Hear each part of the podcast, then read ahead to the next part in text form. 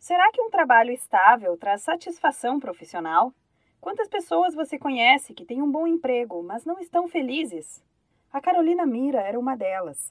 Formada em administração de empresas, tinha cargo, salário e status numa multinacional americana do setor automotivo há 10 anos, mas largou tudo para apostar no sonho de empreender.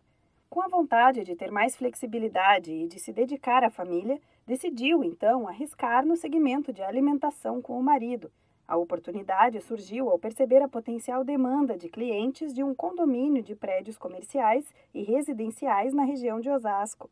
A ideia foi uma padaria, toda construída do zero.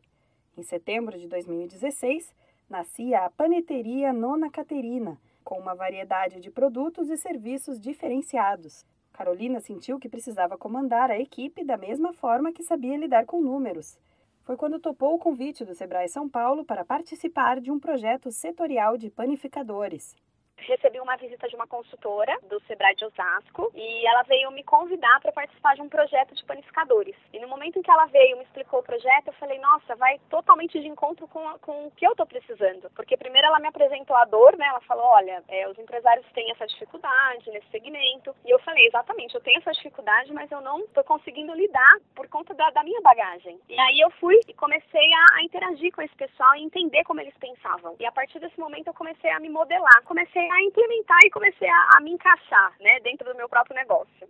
A padaria estava pronta, equipe contratada, prateleiras cheias, mas ainda faltava parte de gestão empresarial. Foi quando Carolina participou do Empretec do Sebrae São Paulo e passou a desenvolver melhor as características empreendedoras a favor da sua empresa. Eu acho que só validou é, tudo que eu estava buscando, né? Eu entendi realmente como que empreendedores de sucesso agir, precisam pensar, precisam trabalhar. E aí os resultados apareceram assim, em questão de dois meses. Eu já comecei a ter aumento no faturamento, melhoria do clima organizacional, melhor relacionamento com os funcionários, a gestão financeira muito mais apurada, gestão de custos, é, abriu a mentalidade também para eu buscar informações no mercado e saber qual era de fato o meu diferencial enquanto padaria. Hoje, a paneteria Nona Caterina conta com 43 funcionários e os planos para implementar processos de melhorias só crescem. Para Carolina, o segredo de tudo é buscar conhecimento e manter uma rede de contatos para trocar experiências.